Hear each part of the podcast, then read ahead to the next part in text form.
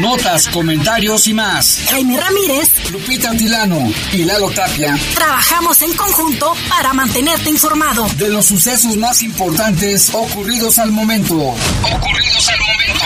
En Bajo Fuego, tu opinión es importante. Comunícate al 477-718-7995 y 96. En Bajo Fuego, esta es la información.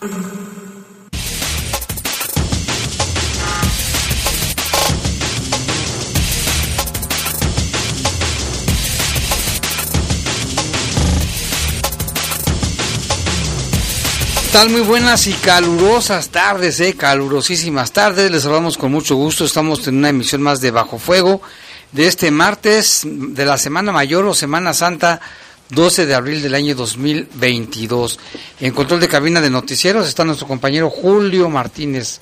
Julio Martínez y en los micrófonos Guadalupe Atilano, qué gusto saludarles. Muy buenas tardes, Jaime. Estamos a 29 grados. La máxima para hoy fue de 30 y la mínima de 12, bastante, bastante calor. Para mañana es una temperatura similar. Para que saquen sus shorts, como este Jordi, sus, sus ¿cómo se llama? Sus bermudas gigantes, sus playeras. ¿Mata pasiones o qué? no, de este vuelo irá, parece un faldón.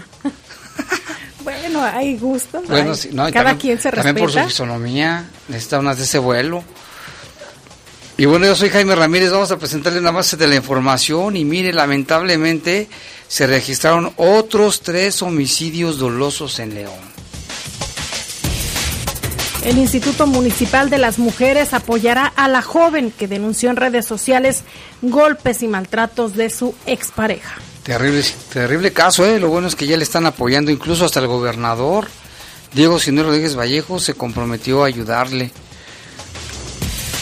Y mire, el Centro de Estudios Científicos y Tecnológicos, el CECITE, informó que en coordinación con el Instituto para las Mujeres Guanajuatenses, también van a atender las quejas de acoso laboral y sexual por parte del director del plantel de Comunfort. ¿Qué tal ese directorcito, eh?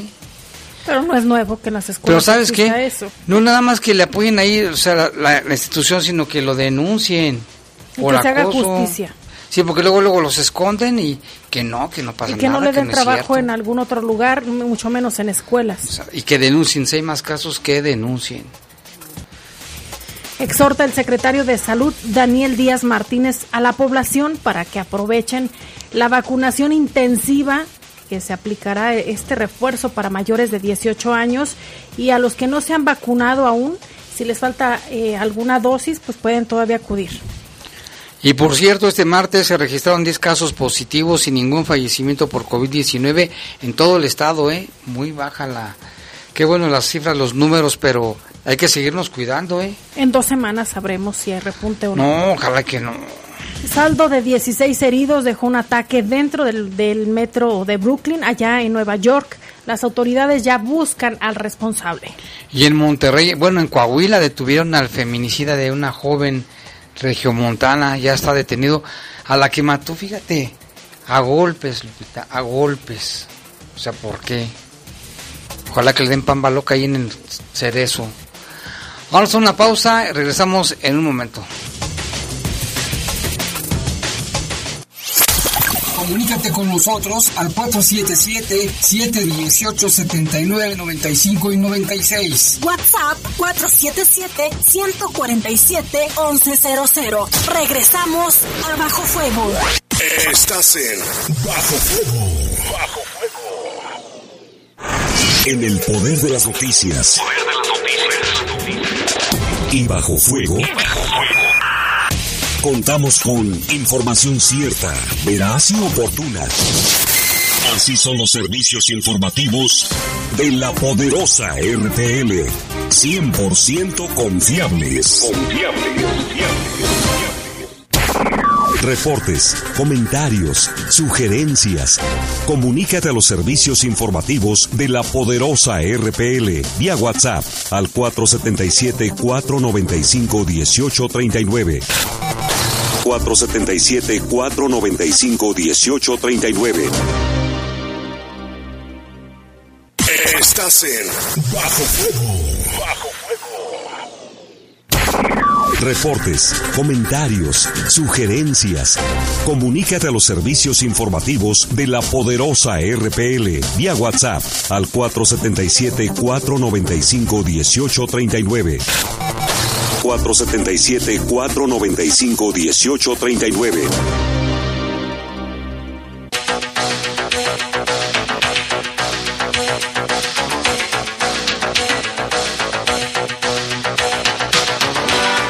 tarde con 5 minutos. Fíjese que estamos a 28 grados, ¿eh? Aquí en cabina. 28 grados de, temperatura es bastante, Lupita. Vámonos con una base de la información. La Fiscalía Especializada en Personas Desaparecidas de Nuevo León capturó en el municipio de Francisco y Madero, Madero, en el estado de Coahuila, un individuo acusado de feminicidio y desaparición. Mediante una orden de aprehensión fue arrestado en el municipio de La Laguna coahuilense Raúl Alfredo de 26 años de edad, presunto homicida de María Fernanda de 27. No se sabía nada de ella desde el pasado 3 de abril, cuando acudió a ver un automóvil que pretendía comprar. El detenido ya será puesto en su momento ante el juez a, la causa de su imputación correspondiente. Conforme al Código Penal de Procedimientos Penales, toda persona goza de presunción de inocencia. Pues yo no le veo nada de inocente, pero bueno, son, son reglamentos, son leyes. El pasado, resulta que el pasado 7 de abril, en un domicilio ubicado en la calle Circuito de las Fincas en la colonia Ex Hacienda Santa Rosa en Apodaca, fue encontrado el cuerpo de una mujer en estado de descomposición, cuyas pruebas de ADN confirmaron que eran los restos de María Fernanda. La necropsia reveló que la causa de muerte fue contusión profunda de cráneo, ya que fue asesinada a golpes. No quiero pensar lo que vivió, ¿no? Las horas de angustia, terror que vivió esta mujer el hallazgo se logró gracias al orden de cateo de la Fiscalía que obtuvo a través de la Unidad de Investigación de Personas Desaparecidas. Tras las investigaciones, Raúl Alfredo, este sujeto infeliz, apareció como presunto responsable de la muerte de la joven, por lo que se inició su búsqueda. Las pesquisas realizadas por los policías investigadores ubicaron al presunto feminicida en el poblado de la Laguna Coahuilense, allí en Francisco y Madero, donde le hicieron efectiva la orden de aprehensión y lo trasladaron a Nuevo León para su proceso penal. Otro caso más. Y en México reina la impunidad. Las más de 95 mil personas desaparecidas que se han registrado en el país solo se han emitido, escuche usted, 36 sentencias.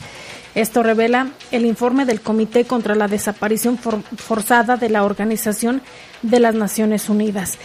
Entre, 15 y, entre el 15 y el 26 de noviembre del 2021, cuatro integrantes del Comité contra la Desaparición Forzada visitaron México para conocer la situación de las desapariciones en el país, un problema que se acentuó con el inicio de la llamada guerra contra el narcotráfico durante el gobierno de Felipe Calderón.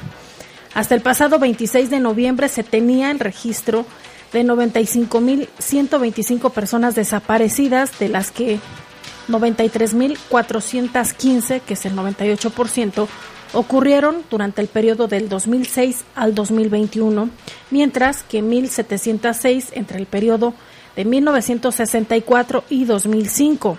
En su reporte, el comité alerta que los servidores públicos y el crimen organizado siguen siendo principales perpetradores de las desapariciones en México. Hay un perfil de las personas desaparecidas.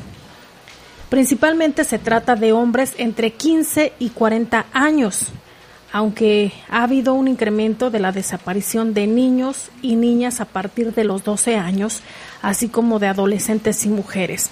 Además, resalta el nivel de impunidad que prevalece aún en México para hacer justicia a las víctimas de desaparición forzada al 26 de noviembre del 2021, solo un mínimo porcentaje de los casos de desapariciones de personas, entre el 2% y el 6%, habían sido eh, judicializados y solo se habían, se habían emitido 36 sentencias en casos de desapariciones. Esto es lo que refiere el estudio. Así es, Lupita, y fíjate que en más de este tema, el informe destaca que ante un fenómeno tan grave como lo es la desaparición de personas prevalece la actitud pasiva y muchas veces de las instituciones judiciales. La desaparición forzada también ha afectado a periodistas. De acuerdo con el informe, en los últimos 18 años, 30 comunicadores han sido víctimas de este delito y hasta ahora no se conoce su paradero ni ha habido avances en las investigaciones de su ausencia. También advierte que defensores de, de derechos humanos, varios de los cuales han sido desaparecidos como consecuencia de su participación en un proceso de búsqueda, son constantes las agresiones. Ante la problemática de desapariciones que afecta al país, el comité recomienda a México implementar una política nacional de prevención y erradicación que combata las causas y apunte a la no repetición de las desapariciones. También propone al Estado mexicano abandonar la política de militarización para enfrentar la delincuencia, pues ello ha sido insuficiente e inadecuado en lo que atañe a la protección de los derechos humanos.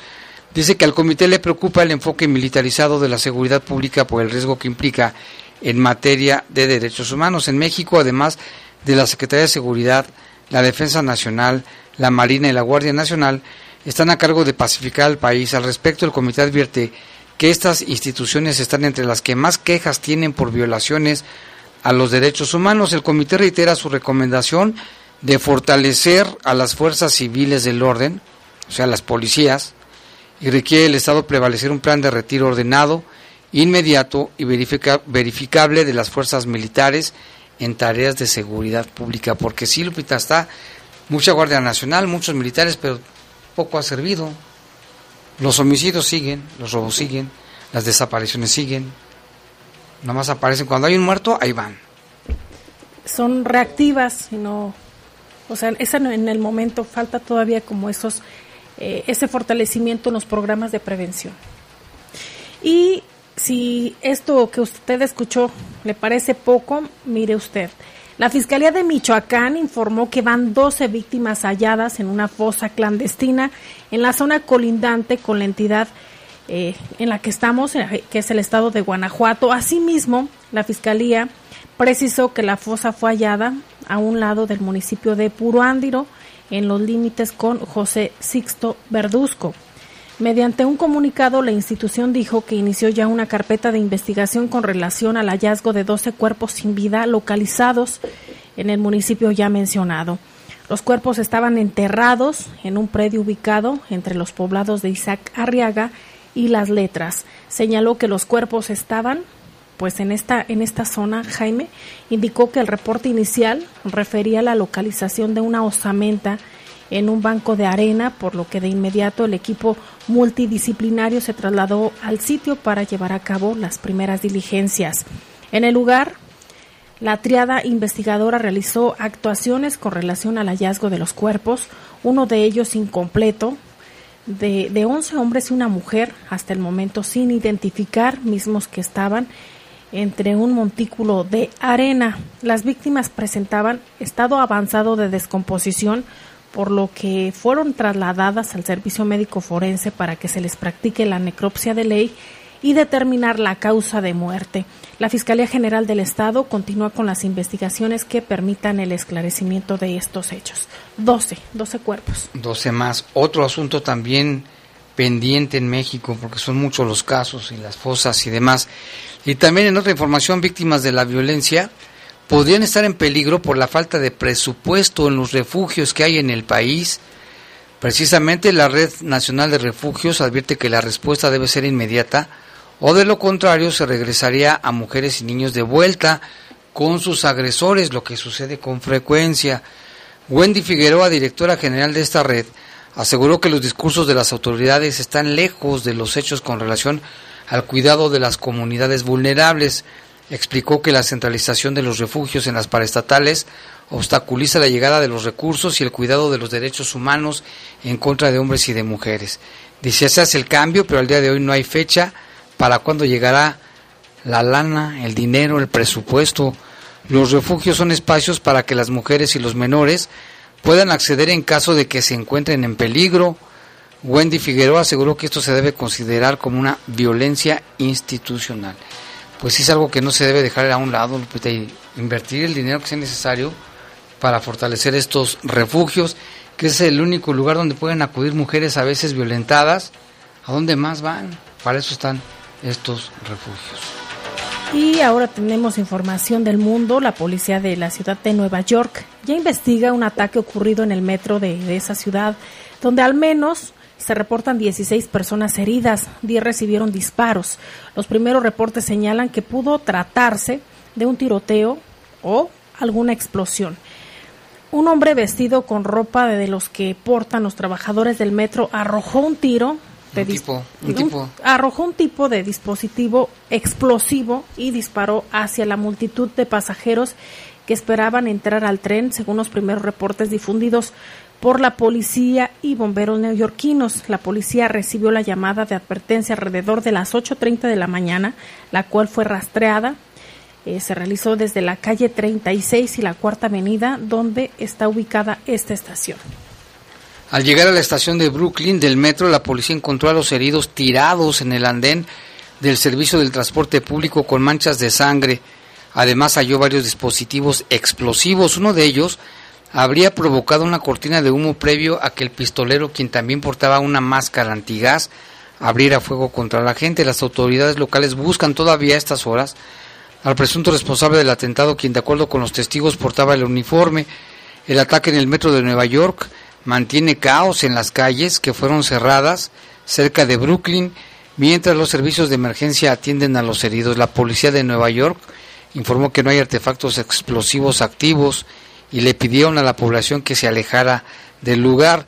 De acuerdo con testigos, el sospechoso era un hombre negro de unos 65, uh, de mi tamaño casi, y 80 kilos de peso, bastante gordito, que iba vestido con un chaleco de construcción naranja, una máscara de gas como el presunto responsable del tiroteo registrado en el metro de Nueva York. Se espera que en las próximas horas se den a conocer más detalles y que lo detengan, Lupita, que lo detengan. ¿Y C- por qué lo habrá hecho? CNN ha publicado también más información. Dice que la policía del departamento de Nueva York dijo que están buscando a una persona de interés en relación a este tiroteo en el metro de Brooklyn. Las, autorid- eh, las autoridades señalan que se trata de Frank James, quien según eh, él alquiló un, camión un camión, que fue como la, la línea de, de información, él ad- eh, pudo alquilar un camión, es un U-Haul, relacionado con el tiroteo y fue encontrado en Brooklyn. James alquiló este camión en Filadelfia tres días antes del tiroteo. Según lo que menciona la, la policía es que la llave de la camioneta fue encontrada en la escena del crimen. Eh, las autoridades dijeron que no tienen a nadie todavía bajo custodia en este momento relacionado con el hecho, pero ya están investigando.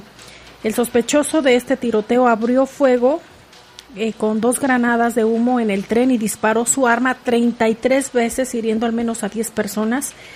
Eh, fue lo que anunció el jefe de la policía de Nueva York. Y mira lo que pasa allá en Nicaragua, les est- están tomando clases de natación muchas personas que tratan de ir a Estados Unidos para cruzar el río Bravo, ¿eh? Les están dando clases. Según la Oficina de Aduanas y Protección Fronteriza de Estados Unidos, más de 111 mil nicaragüenses han sido detenidos en la frontera entre el 2021 y 2022. Y bueno, aquí se habla de que han sido detenidos y una persona dice, Darlene Molina de 38 años, dice que están próximas a viajar, su hija y ella, entonces por ello decidieron tener un poquito de conocimiento. Así las cosas, muchos de ellos están tomando clases de natación para cruzar el río. En una piscina, alumnos de natación forman dos líneas paralelas y agitan las aguas, creando un canal turbulento. La nicaragüense Darling debe cruzarlo como entrenamiento para enfrentar el río Bravo en su travesía migratoria ilegal a Estados Unidos. Es una buena idea, ¿eh? independientemente de la situación, para que no se ahoguen. Esperan emprender su camino por tierra rumbo al norte y luego cruzar el río Bravo, pero ya con las clases de natación, pues hacerlo con mayor seguridad. Solo en febrero de este año, 13.295 fueron detenidos y ya se integraron a las clases que el entrenador Veneiro de 30 años da, ofrece gratuitamente a todos los nicaragüenses que deseen viajar a Estados Unidos, les están dando clases gratis de natación.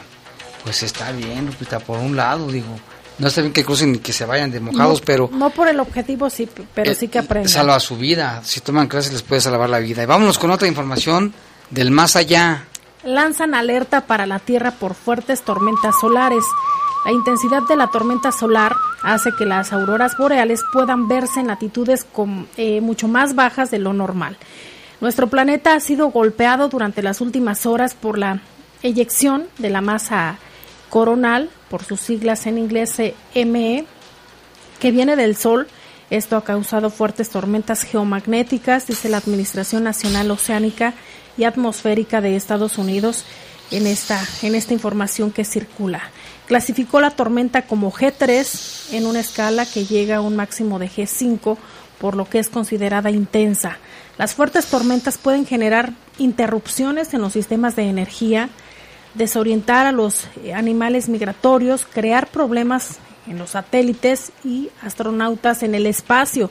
También hace que las, las auroras boreales puedan verse en latitudes mucho más bajas de lo que se registra normalmente. No dice nos hemos encontrado, no nos no nos encontramos lo suficientemente preparados para que los peligros potenciales de una tormenta tipo G5 que sería capaz de incluso destruir los sistemas de navegación y las comunicaciones por radio. Cabe destacar que Marco Vélez, que es el director de, la Agencia eh, Mexicana de Divulgación Espacial, él publicó el primero de marzo, dice, se ha emitido un aviso de tormenta geomagnética tras detectarse 17 erupciones solares procedentes de una única mancha solar dos de las cuales se dirigen directamente a la, a la Tierra. Las dos erupciones dirigidas eh, eh, pues trae algunas eh, problemáticas como las que ya acabamos de, mencionar. Esto principalmente afecta, lo que él mencionaba es a las telecomunicaciones. Sí, ya ha habido varios casos, Lupita, y lo hemos visto cuando se cae el internet o fallan las fallan los este, los sistemas de navegación. En este caso incluso hablan de que hace que las auroras boreales sean más visibles en, en otras latitudes. Entonces, pues vamos a estar muy al pendiente de esta situación. Ya han estado difundiendo una aurora boreal que parece una un agua mala que, que le llaman el del mar, pero en gigante, y los colores son extraordinarios. Pues sí, el sol sigue vivo y se, frecuentemente produce una serie de explosiones que son mega intensas, ¿eh? Y eso nos viene a afectar precisamente el campo magnético, las, ya lo repetimos, las telecomunicaciones, el Internet, incluso a los astronautas que andan en el espacio, porque imagínate toda la energía que liberan cada explosión solar. De hecho es muy interesante a, través del canal de la NASA en Facebook, también usted lo puede consultar, se llama así NASA en español y, y publican todos los días eh, artículos muy importantes, eh, todo lo que tiene que ver con el espacio exterior y también estas investigaciones y los avances que realizan por parte de la NASA. Sí, es bien interesante. ¿Dónde lo pueden ver, Lupita, si lo repites? ¿A qué NASA está en español, así lo encuentra usted en Facebook. Está en inglés y en español, pero usted lo busca así, NASA en español, tanto en Twitter como en Facebook. Y ahí viene información muy relevante todos los días Así está el icono de, la NASA en la fotografía y usted así lo puede localizar. Y sí, precisamente por esto los científicos emitieron un aviso de tormenta geomagnética tras detectarse 17 erupciones solares procedentes de, una única mancha solar, las manchas famosas solares, dos de las cuales se dirigen precisamente a la Tierra. En los últimos días el Sol cada vez más activo a medida que su nuevo ciclo solar se hace más violento ha estado vivo con una ráfaga de actividad con manchas solares que escupen energía magnética y liberaciones de partículas de movimiento rápido llamadas eyecciones de la masa coronal. Ahora, según aseguran los científicos, tras la detección de 17 erupciones procedentes de esta mancha, este, podrán iluminar los cielos hasta el norte del continente americano. Es interesante también y apasionante lo que es el espacio. ¿eh? Y todas las oportunidades que ahora genera Jaime, estos avances que los grandes magnates a nivel internacional pues han, logrado ya eh, realizar, es decir, que, las personas eh, puedan ir o ya se vea más cercano estos viajes al espacio. Híjole, viajes turísticos. Hay que ir. Mm, cuestan un ojo de la cara. A la luna, sí. A ver si nos la financia el señor Beso, ¿cómo se llama? Jeff Besos. Ojalá que ese señor Besos nos... O Elon Musk. Nos regale un viajecito. Vámonos a una pausa, son las 7 con 24 minutos. Regresamos con más información aquí en Bajo Fuego.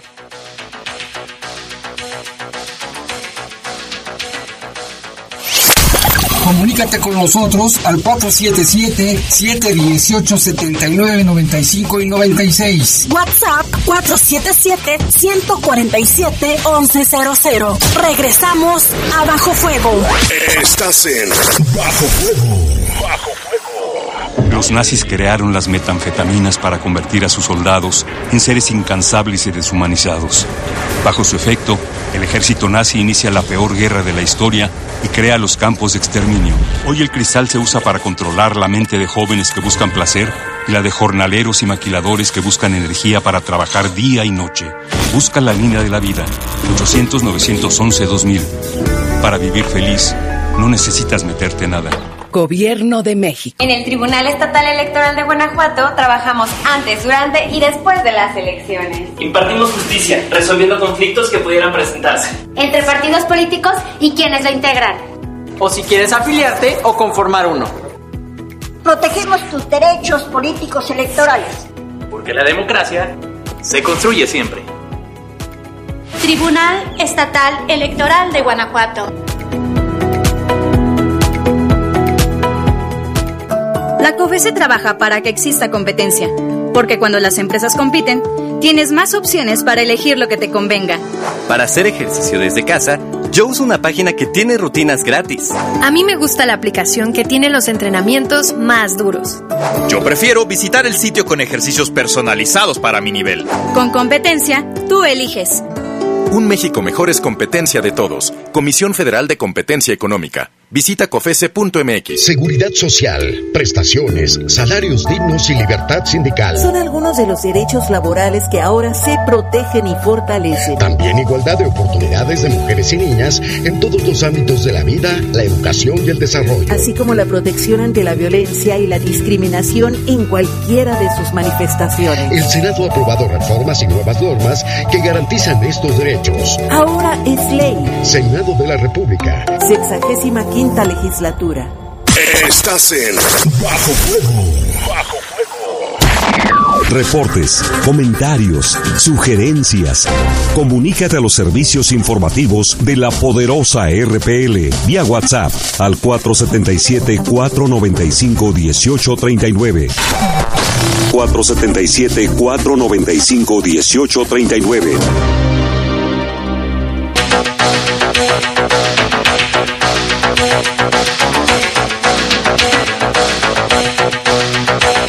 Son las 7 con 27 de la noche, 7 con 27 minutos. Y ya tenemos en la línea telefónica a nuestro compañero Lalo Tapia. Lalo, otra vez, eh, esto parece imparable, la ola de homicidios en León y cuerpos localizados. Te escuchamos, buenas tardes. Sí, ¿qué tal? Jaime, Lupita, buenas tardes, buenas tardes a todo el auditorio. Pues eh, desafortunadamente, como mencionas, Jaime, ha habido el, día de hoy pues tres, tres casos de, de asesinato. Bueno, una localización de un cuerpo, a final de cuentas, el, la- el mismo asunto, ¿no? Tres homicidios registrados el día de hoy.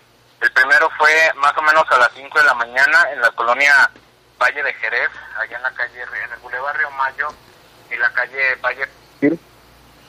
Ahí se reportaba, eh, inicialmente vecinos reportaban las detonaciones de arma de fuego y al salir de sus domicilios vieron que estaba una persona ahí tirada. Es un hombre de aproximadamente 35 años, no, no ha sido identificado todavía por parte de, de autoridades, se desconoce la identidad por completo y también eh, se desconoce cualquier característica física para poder saber de quién se trata. Eh, presentaba lesiones en la cabeza y de los responsables pues no hay ningún dato absolutamente, pues se desconoce todo, ¿no? Cuál sería eh, la mecánica, pero se presume que sí fue asesinado ahí en el lugar. Ya después, más tarde, cerca de las seis y cuarto, seis treinta de la mañana, ahí en la calle Iztaccíhuatl y Zaragoza, en la colonia Piletas, se reportaba también el cuerpo de, de un hombre de igual forma sin identificar, envuelto en bolsas de plástico y una cobija. Ahí este, se encontraba esta persona. Según esto, llegaron varios hombres en un vehículo blanco y ellos fueron los que dejaron el cadáver allá en el lugar y después huyeron. Después de que los vecinos vieron esto, vieron a ver de qué se trataba y pues ya reportaron al 911 que estaba el cuerpo de este de este hombre del cual tampoco se conoce alguna característica. Y el tercer caso, el, ter- el tercer caso, este, pues también se reportaba en la colonia San Felipe de Jesús, en un taller de hojalatería y pintura. Ahí, este, la víctima cerca del mediodía se confirmó su fallecimiento. Se decía de manera inicial que presentaba lesiones en la cabeza. Hay versiones que hablan que son lesiones por arma blanca. otros que hay lesiones por arma de fuego. Lo que sí es un hecho es que presentaba, pues obviamente, huellas de violencia este este cuerpo de, de un empleado de, este taller de, de hojalatería ahí sobre la calle Israel y el Boulevard Vasco de Quiroga en San Felipe de Jesús. Eh, aparentemente el- los responsables de este hecho huyeron en una camioneta de color blanco, una camioneta tipo pick-up de color blanco y pues desafortunadamente Jaime en ninguno de los casos hubo personas detenidas a pesar de los intensos operativos que montaron las autoridades para poder pues dar con los responsables. No hay no hay ninguna persona que haya sido detenida en relación a estos a estos casos.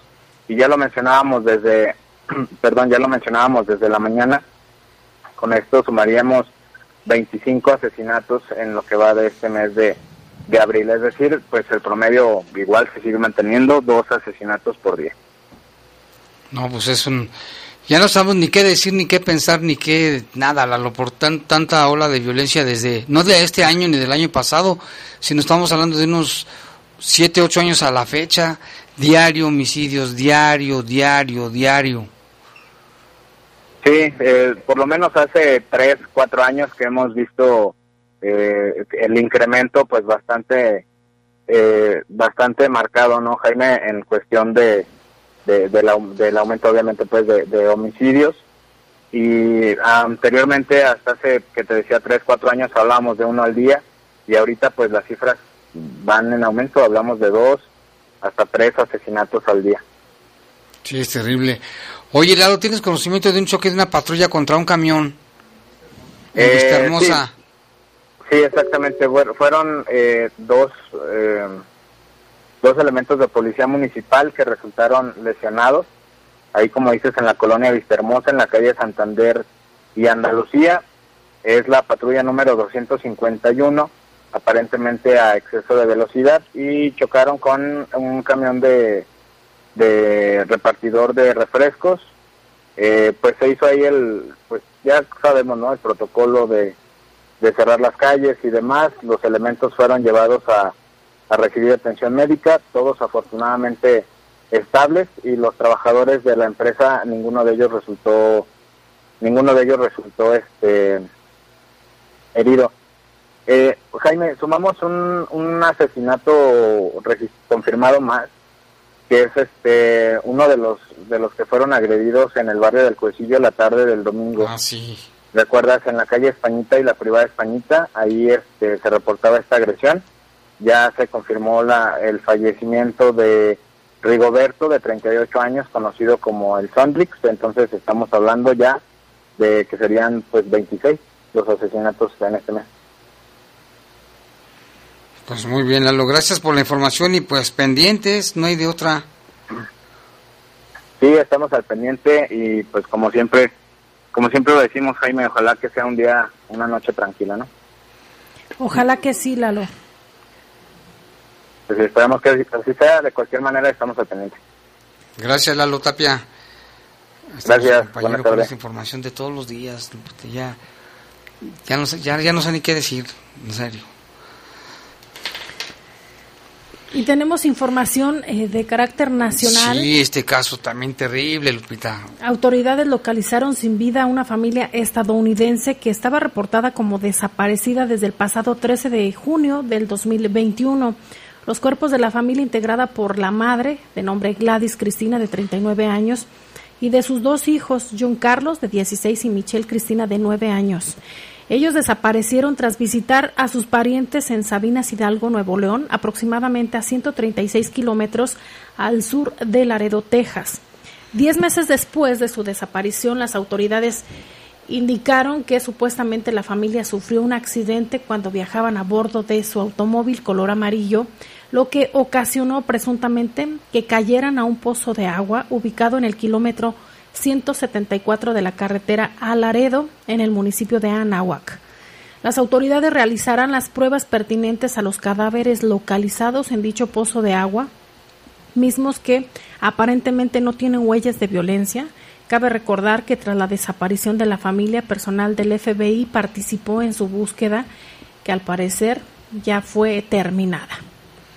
Pues sí, porque pensaban otra cosa, ¿no? Que en ese lugar de, de Nuevo León se dan muchas desapariciones forzadas y aquí todo parece indicar que fue un accidente, cayeron a este pozo, por lo cual era difícil este, encontrarlos. Yo creo que ahorita por la situación de la sequía pudieron darse cuenta de los cadáveres y de la camioneta. La Fiscalía no ha dado a conocer ningún comunicado hasta este momento respecto a ese caso. Y vámonos con más información. El Instituto Municipal de las Mujeres de León ya interviene en el caso de una joven que difundió maltrato y violencia a través de la red social de Instagram. Se trata del caso de una joven, nos vamos a reservar el nombre, que publicó en su cuenta de Instagram que tuvo que ocultarse por un tiempo porque sufrió violencia por parte de su expareja durante un año. Explica que decidió ya no quedarse callada señaló que vive todavía bajo amenazas de muerte y bueno, su caso se hizo viral, incluso el gobernador Diego Señor Rodríguez Vallejo le ofreció ayuda y ya, bueno, diversas instancias y funcionarios se pusieron en contacto con ella y es que publicó Lupita las fotografías de cómo el sujeto le ponía unas tranquisas pero horribles. Y la violencia no solamente era física sino psicológica y con, el miedo y bajo las amenazas de muerte pues se fue, se fue a un lugar de la República Mexicana, pero dijo que ya no podía callarlo, lo dio a conocer en su red social y ya se está interviniendo por parte de las autoridades. Vamos a escuchar lo que dice al respecto la directora del Instituto Municipal de las Mujeres, Mónica Maciel Méndez. Sobre el caso que ha circulado desde el día de ayer, lunes 11, en la plataforma de Instagram, es importante mencionar que por parte del Instituto Municipal de las Mujeres ya se ha tenido el contacto y el acercamiento eh, con la joven. Personalmente yo el día de hoy también lo tuve y es importante también recalcar que la alcaldesa eh, Ale Gutiérrez nos ha pedido en todo momento eh, continuar con el apoyo, brindarle todos los servicios, no solamente del instituto, sino del gobierno municipal y que eh, la joven se sienta tranquila y se sienta segura, porque eso es prioridad para el municipio, es prioridad también para las mujeres. Entonces, nosotras continuaremos con este acercamiento y con el acompañamiento que se vaya requiriendo y con el acompañamiento necesario. Las palabras de la directora del Instituto eh, para las Mujeres aquí en, en el municipio de León respecto a este caso. Como bien lo mencionas, Jaime, al estar eh, divulgado a través de las redes sociales, pues se tiene conocimiento en todo el mundo donde lo localicen. Y esto ha llamado muchísimo la atención por el grado de violencia y cuánto tiempo tuvo que esperar esta mujer para poder denunciarlo de esta forma. No sabemos si, si haya interpuesto en su momento la denuncia ante alguna autoridad, pero ahora eh, pues se atrevió a denunciarlo a través de las redes sociales. Y qué bueno, Lupita, porque también este, ojalá que las autoridades pongan atención en el caso y se, se haga una, una, carpeta de investigación y lo detengan. ¿eh? Y que haya justicia. Y de verdad, le decimos todos los días lo mismo, el número es 075 para que usted denuncie la violencia, no necesariamente es que vayan a ir tras el agresor de forma directa, si usted así no lo quiere, pues eh, sí que se ponga a salvo, que usted requiera o que usted reciba toda la ayuda necesaria, ya sea jurídica, psicológica o de cualquier tipo, pero que se ponga a salvo. Eh, por lo regular, y tú lo decías, Jaime, es, era violencia psicológica, violencia física. Estas siempre van acompañadas, por lo regular siempre empiezan con el tema de violencia psicológica y viene este ciclo de la luna de miel, el enamoramiento, las flores y demás. Y tenemos información desde Guanajuato, Lupita, del rescate de, una persona, en un caso que ocurrió allá en la ciudad de Guanajuato. Fue rescatado porque la persona implicada, bueno, el, fallecido. Se, se, introdujo en un cuerpo de agua. Vamos a escuchar lo que dice el secretario de Seguridad Ciudadana, Samuel Ugalde.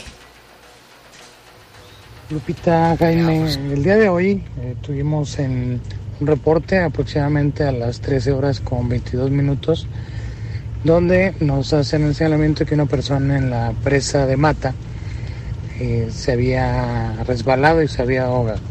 Ya una vez de que se, nos constituimos en el lugar, se acude con protección civil, policía, se determina de acuerdo al testimonio ahí de un sobrino, eh, nos hace el señalamiento que Alejandro, de 38 años, pues bueno, habían acudido con toda la familia a la presa de Mata, a pescar aproximadamente a las once y media y a las once media, a las doce se meten a, pescar, por ahí se baja ahí al, agua Alejandro, eh, avienta la red y bueno, ahí ya lo pierden de vista.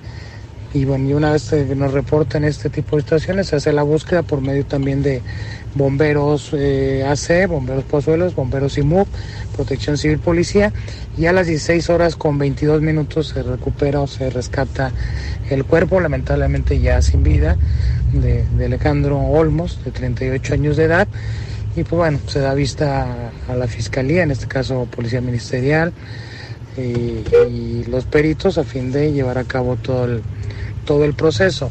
Digo, las recomendaciones de este tipo de estaciones hemos estado llevando operativos constantemente para que eh, en estos vasos de agua, presas, eh, bordos, en cualquier, no se metan a, nadar, no se metan a pescar, etcétera, por la cuestión de que son zonas fangosas o hierbas y que se producen estos tipos de accidentes. En esta ocasión, pues bueno, se dio acá con este joven de 38 años y lamentablemente, bueno, esta es la, la situación de una persona sin vida por no tener las, las debidas precauciones en ese sentido, ¿no? Seguimos siendo las recomendaciones, no son espacios para poderlo, para poderse meter a nadar, para poderse meter a, al agua, por lo que ya hago mención, y bueno, pues es la, la recomendación en ese sentido. Gracias. Pues ahí está lo que comenta el secretario de Seguridad Ciudadana de Guanajuato Capital, Samuel Ugalde, y esta recomendación tan importante que hace, el que no se, no se introduzca usted a los cuerpos de agua por lo peligroso que resulta, más si, si se encuentran en ¿Pero él se cayó con tu carro?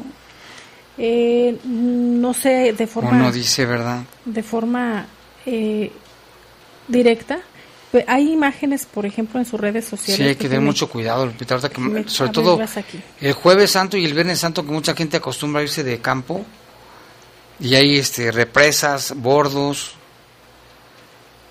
Sí, mira, en, las fotografías que difunden, pues únicamente se ve este operativo que realiza bomberos y protección civil en esta presa de mata para hacer el rescate del cuerpo también nuestro reconocimiento a todo el personal que incluso arriesga la vida todos los días por salvaguardar la integridad de las personas.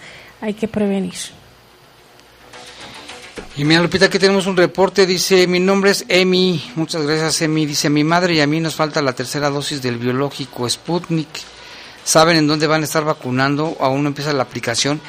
Ya empezó la tercera dosis para personas de 18 a 29 años y mayores y no importa si le pusieron la Sputnik, le pueden poner la AstraZeneca, la AstraZeneca, Lupita, ¿verdad? que también le pueden poner esa sin ningún problema.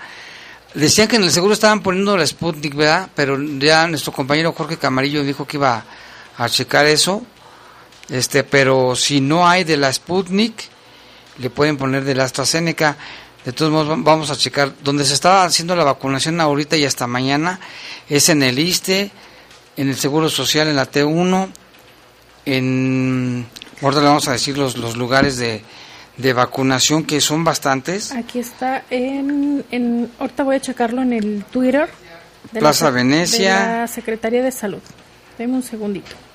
Y también... Aquí ya lo tengo, Lupita. Mira, dice, el lunes... Ubica tu punto de vacunación más cercano, Clínica del Liste, Seguro Social Explanada del Teatro T1, Plaza Venecia, Plaza de la Ciudadanía, Fraín Huerta, Hospital Pediátrico de León, Deportiva León 1, UMAPS de Nuevo Valle de Moreno, Velaria de la Feria, CAICES León, Hospital Materno Infantil y el CAICES o el Centro de Salud de la 10 de mayo. Ahí puede ir y solicitar su dosis de refuerzo. Y también, mire, comentarle el periódico Noticias Vespertinas que está transmitiendo ahorita. En vivo. Señala que se registra un aparatoso accidente en el Boulevard Delta. Vamos a investigar a ver si nuestro compañero Lalo Tapia tendrá un poquito más de información para dársela a conocer. Bueno, aquí nos llama Jordi, ya se comunicó con nosotros, dice que se está comiendo unas tortas, que invite, ¿verdad? Tortas de Ocampo, dice, que mañana las traiga. Dice que en el seguro están poniendo la Sputnik, en el seguro social. Entonces sí, está ahí. Gracias Jordi por la información. Vámonos a una pausa, regresamos. Ah, no, ya no hay pausa. Vámonos con más información, Lupita. Sí, tenemos información que nos preparó nuestra compañera Tere Vergés respecto a estos casos que presuntamente se han registrado en el CECITE Guanajuato por acoso laboral y sexual. Escuchemos. El CITE informó que de la mano con el Instituto para las Mujeres Guanajuatenses atenderá las quejas de acoso laboral y sexual ocurridas en el plantel de Comonfort por el actual director.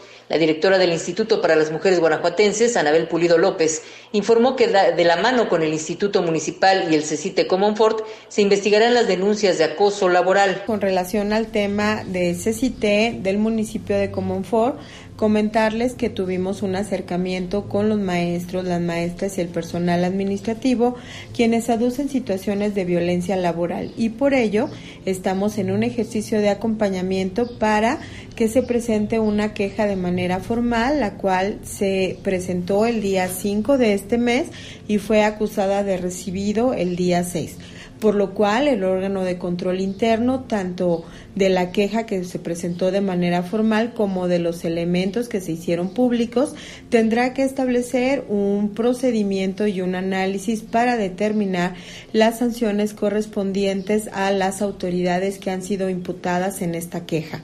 Nosotros, como Instituto para las Mujeres Guanajuatenses, trabajando de manera conjunta con el Instituto Municipal, estaremos dando un puntual seguimiento y buscando y vigilando que este proceso se lleve con una actuación de perspectiva de género, se agoten las pruebas conducentes y la argumentación y el análisis establezca sobre todo el conocimiento que se debe de tener sobre estos ejercicios de violencia laboral cuando son inducidos hacia mujeres. Esto ocurre después de meses de reclamos, un escrito público para el gobernador y la interposición de una denuncia penal en la Fiscalía de San Miguel de Allende por hostigamiento laboral, sexual, incluso por violación contra el director del CECITE de Comonfort, Francisco Solís Campos, informó para el Poder de las Noticias Tere Vergés.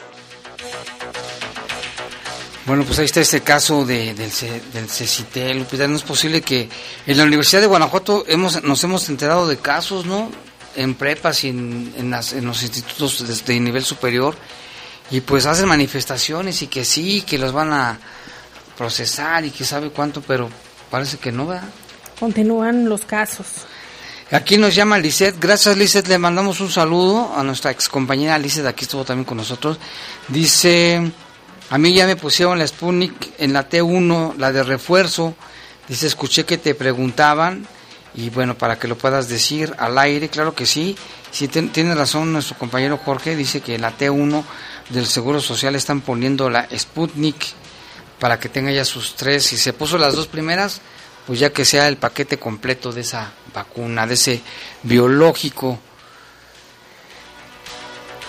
Y en otra información, fíjate que tras las rejas ya se encuentra un hombre, dos, José David y Luis Enrique, por robar con violencia una camioneta el día 5 de abril, apenas, ¿eh? hace poquito. Un agente del Ministerio Público de la Fiscalía obtuvo que un juez de control vinculara proceso a este, a este mono José David y a su compinche Luis Enrique por el delito de robo calificado. Los hechos sucedieron el pasado 5 de abril, cerca de las seis y media de la mañana, fíjate, madrugan Dicen que el que madruga Dios le ayuda. Dice, la víctima circulaba por la colonia Guazul en una camioneta que tenía a su cargo para el desempeño de su trabajo y fue a la altura del cruce que forman las calles Tallín. Ojalá y que los tallen con algo ahí cuando llegan al cerezo. Con vía otoñales, el ofendido frenó su trayecto debido a la afluencia vehicular del carril contrario y en ese momento los ahora vinculados aprovecharon para acercarse a él, lo amagaron luego, luego, con armas de fuego lo encañonaron al tiempo que le gritaban ofensas, le dijeron hasta de lo que se iba a morir y amenazaban con matarlo. Luego, luego, lo bajaron a jalones de la camioneta, lo tiraron al suelo, donde él se quedó paralizado por el miedo de perder la vida, pues sí pensó que lo iban a matar ahí. Sin embargo, José Luis y Luis se subieron a la camioneta y arrancaron para darse la fuga con rumbo al Boulevard Perdigón. En ese lugar, ahí justamente fueron detenidos por elementos de la policía preventiva, muy bien, por la policía, quienes formaban parte de un operativo de búsqueda implementado después de que se recibió el reporte de robo. Los delincuentes fueron detenidos en flagrancia y fragancia, ay mendigos, han de haber olido bien gacho. Al viajar a bordo de la camioneta que había sido reportada como robada y además les fueron decomisadas dos pistolas. Por lo anterior, quedaron puestos a disposición del Ministerio Público donde de manera inmediata se inició la investigación. Ahora el agente del Ministerio Público de la Unidad Especializada de Combate al Robo integró la carpeta con elementos de prueba y ya están vinculados a proceso penal por robo calificado. Es un delito grave, ¿eh? Lupita, el robo de vehículos es un delito grave. Quienes los detengan y si los juzgan y los sentencian van a pasar varios años en la cárcel. Es delito federal, quiero que sepan. Gracias, Julio. Y retomamos el tema de salud, Jaime. El secretario Daniel Díaz Martínez exhorta a la población para que aproveche estos días y se vaya a vacunar contra la COVID-19. Tenemos más información con Tere Vergés. El de Salud de Martínez exhortó a la población a que aproveche estos días de vacunación intensiva en el que se aplica el refuerzo a mayores de 18 años, pero también a aquellos que no se hayan vacunado todavía o que les falte alguna vacuna. La invitación es a que sigan acudiendo, es lo que más protege contra un caso grave, la posibilidad de morir. Y ya vemos ahorita el efecto de la vacunación, muy pocos pacientes hospitalizados, ayer prácticamente solamente dos casos positivos. Eso se debe también a que la mayoría de la población ha sido vacunada. Pero si hay alguien que todavía, por el motivo que sea, no se haya aplicado la vacuna, estamos ahí para aplicársela y es, es AstraZeneca, la vacuna. El doctor Daniel Díaz indicó que después de esta campaña de vacunación, a partir del lunes próximo se va a retomar el formato anterior y podremos acudir a los hospitales a aplicarnos la vacuna contra COVID después de cualquier otra. Ojalá acudan a vacunarse. Ayer aplicamos 65 mil dosis en un solo día, de estas más de 400 mil que tenemos que aplicar y además se están recibiendo en el estado 110 mil dosis más para que el INSS y el ISTE también participen en el tema de la vacunación y quienes también están haciendo un extraordinario trabajo pues ayudando en la vacuna, ¿no? Eso fue uno de los compromisos que se hizo ayer, la federación pide a los estados que los gobernadores, que los estados pues eh, ayuden a, aplicar todas estas vacunas que se van a caducar el próximo mes. Pues tenemos que salir a aplicar estas, ya con las 100 mil que se van a enviar adicional, más de 500 mil dosis para mayores de 18 años. También para quien se les haya pasado, olvidado o no querían aplicarse la primera dosis o la segunda dosis. Y posteriormente, si hubiese vacuna, eh, sería ya en los centros de salud, en el IMSS, en el INPE, como históricamente se hace para que los ciudadanos puedan acudir de lunes a viernes y también sábado y domingo a aplicarse su, dosis. La aplicación a partir de esta campaña es general para todos. Primera dosis, segunda dosis o refuerzo. La vacuna se aplica, es AstraZeneca. Informó para el Poder de las Noticias Tere Vergés. Bueno, pues vámonos con otra información. Fíjese que aquí en León hay una iglesia ortodoxa, yo no sabía, ¿eh? pero si la iglesia ortodoxa de León se declara lista también para la Semana Santa, quien dicen que es más litúrgica a diferencia del rito de la Iglesia Católica Romana y además sus tradiciones son más ancestrales porque datan de la época primitiva cristiana. Vamos a escuchar la nota con nuestro compañero Jorge Camarillo. El padre Naum de la Iglesia Ortodoxa en León, de San Benito de Murcia, platicó para Noticieros de la Poderosa cómo es que se preparan para la Semana Santa según el rito ortodoxo. El objetivo de la entrevista es ¿Cómo se vive la Semana Santa en la Iglesia Ortodoxa? Bueno, la Semana Santa en la Iglesia Ortodoxa es más litúrgica. Eh, se hacen algunas peregrinaciones o algunas procesiones eh, similares a las que ya estamos acostumbradas a ver eh, con la Iglesia Católica Romana, con algunas variaciones y con algunas tradiciones pues más ancestrales del, que datan desde la época de la Iglesia primitiva cristiana. Ok. Eh, eh, ah, perdón, adelante, padre. Tenemos los días mayores, que es a partir del jueves, jueves, viernes, sábado y el domingo de resurrección. Nuestra fiesta más grande en la iglesia ortodoxa es el domingo de la resurrección. Explicó que la Semana Santa ortodoxa se rige con el calendario juliano. Este tiene una diferencia de 13 días con el calendario gregoriano de la iglesia católica romana. Bueno, eh, nosotros utilizamos lo que es el calendario juliano y Occidente utiliza lo que es el calendario gregoriano. Eh, nosotros eh, es muy raro que coincida la Semana Santa y la Pascua ortodoxa y católica romana o occidental. Por la diferencia de calendario, que tiene 13 días de diferencia. El padre ortodoxo dijo que otra de las diferencias entre las celebraciones de la Semana Santa entre las dos iglesias son el uso de las imágenes. En la iglesia ortodoxa son iconos como el epitafio. Lo diferente es este por ejemplo, el uso de, de, las imágenes. Nosotros utilizamos precisamente, nuestras imágenes son iconos, que son representaciones de la fiesta o del patrón. En este caso se emplean eh, lo que es el epitafio, el viernes de, de, la Semana Santa, el Viernes Santo, eh, que es una, un icono tendido como una tipo sábana donde está el icono de Cristo ya muerto.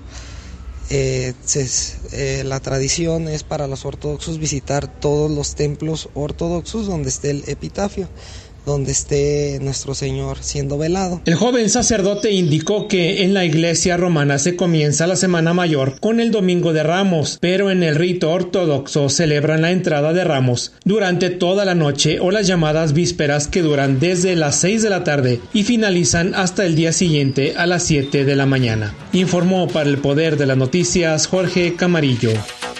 Sí, son ritos diferentes, pero todos con el mismo fin, ¿verdad? La, celebración de la Semana Santa. Aquí tenemos saludos para Pedro Reyes Soriano, que nos está escuchando en, déjeme ver cómo se llama. Ah, bueno, ahorita lo busco porque ya se me cuatrapeó, pero aquí también nos dice, ¿saben cuándo estará la exposición de Leonardo da Vinci lista en Explora? Lupita, ¿tú sabes? Ahorita lo investigo.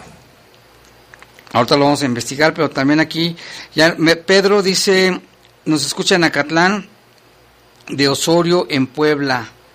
Allá nos está escuchando eh, nuestro amigo Pedro, hasta Puebla. Le mandamos un saludo hasta allá.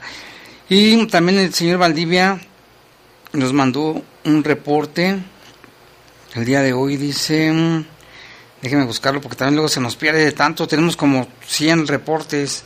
También mandamos saludos a todos los que nos escuchan en el barrio de San Miguel, en las famosas Picas y también en la zona de las joyas, Jaime. Sí, luego aquí nos dice el señor, el señor, un saludo para ellos, también allá nos escuchan. Toda la vida ha habido pobreza y gente pidiendo, pero ahora se ha incrementado, pero con el Seguro Popular no pedían para el cáncer, ahora tristeza, lo que por eso pase la diálisis, mucha gente desesperada. Atentamente el señor Valdivia.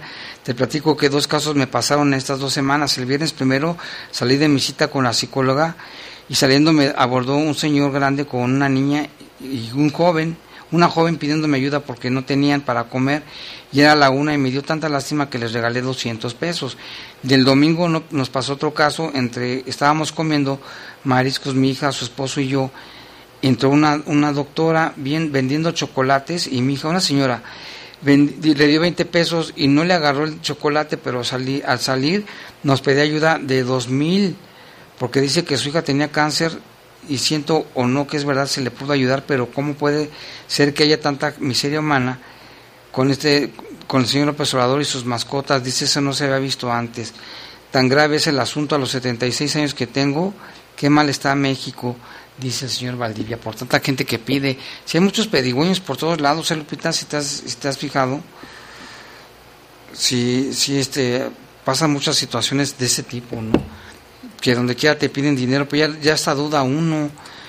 Dice aquí, mi nombre es Emi, ah, sí, de la, de la T1, sí, ¿verdad? es en la T1 la que están aplicando la Sputnik. También aquí dice, buen día, Jaime, me puse la segunda dosis en enero, ¿me podré poner el refuerzo? Sí, ya pasó buen tiempo. Sí, vaya, vaya por su refuerzo, más vale prevenir que lamentar. Ya lo puede hacer.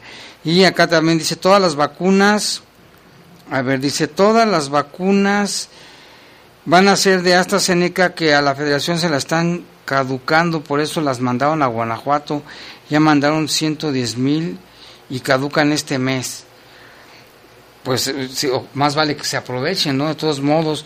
Jaime Lupita, buenas tardes. Para solicitar su ayuda, a ver si fuera posible, me podían proporcionar algún acceso directo con el gobernador. Fui víctima de corrupción y pues como acabo de escuchar, se apoyará a una persona a ver si fuera posible que nos ayudaran. Pues están sus redes sociales, ¿verdad? Está el Twitter. Y eh, Facebook. Facebook está como Diego Sinué Rodríguez Vallejo. Ahí le puede mandar un mensaje al gobernador y sí le contesta, ¿eh? Sí contesta al gobernador. Dice, acabo de ver esta publicación del periódico en San Pancho Sí, lo que nos estaban diciendo de la Guardia Nacional, ahorita vamos a checar también ese asunto. También acá dice, buena tarde, todos los que piden tienen necesidad, no todos los que piden tienen necesidad, muchos de ellos son falsos. Sí es posible, ¿eh? Ha pasado. Yo, yo, he visto un señor que trae unas muletas y trae un pie vendado, con todo y pantalón, pero camina bien.